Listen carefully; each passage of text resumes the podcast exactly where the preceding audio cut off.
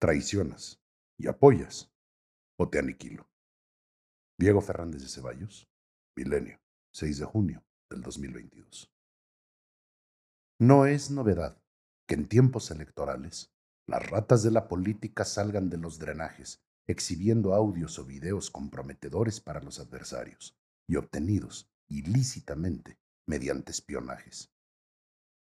Como siempre he tenido por sucio ese proceder, recuerdo a mis lectores que en el escandaloso caso de hace aproximadamente 20 años, en el que el argentino Carlos Ahumada me mostró videos en los que él entregaba fajos de billetes a René Bejarano, secretario particular de López Obrador, le dije a Ahumada, si denuncias esos hechos ante la Procuraduría General de la República, yo te apoyaré en lo que me permita la ley. Así fue, y así consta en el expediente de aquella época.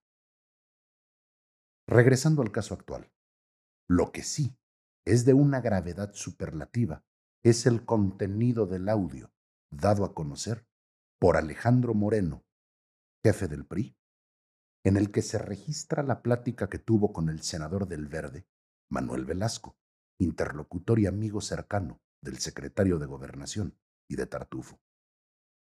1. Esa grabación la hizo Alejandro Moreno sin espiar y sin avisar a su interlocutor, tal como lo reconoció. 2. Esa conversación tuvo lugar la semana anterior a que se discutiera y desechara la reforma constitucional en materia eléctrica. 3.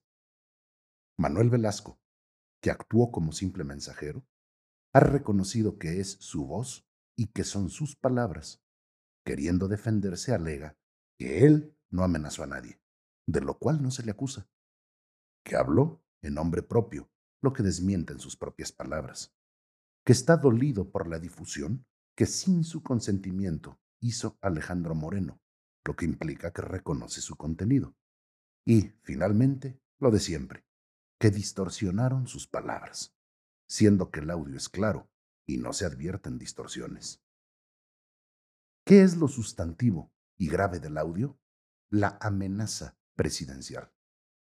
En esa plática, el senador Velasco le notificó a Alejandro Moreno, de parte del secretario de Gobernación y del presidente de la República, que si no jalaba con la reforma eléctrica, se iban a ir con todo en su contra. Si el PRI perdió Sonora y como la gobernadora se portó bien, le dieron un consulado, lo mismo pasó en Sinaloa premiando al gobernador con una embajada, y si el diputado Carabioto de Morena pidió desde la tribuna de la Cámara a los gobernadores de oposición que se portaran bien en las elecciones de ayer para que sean premiados, no es difícil concluir que así premia las traiciones y castiga las rebeldías de los adversarios Su Alteza Pequeñísima, Tartufo. Conclusiones. 1. El gobernante que amenaza es cobarde, y si cumple su amenaza, es además un rufián al que debemos enfrentar, y en esas estamos.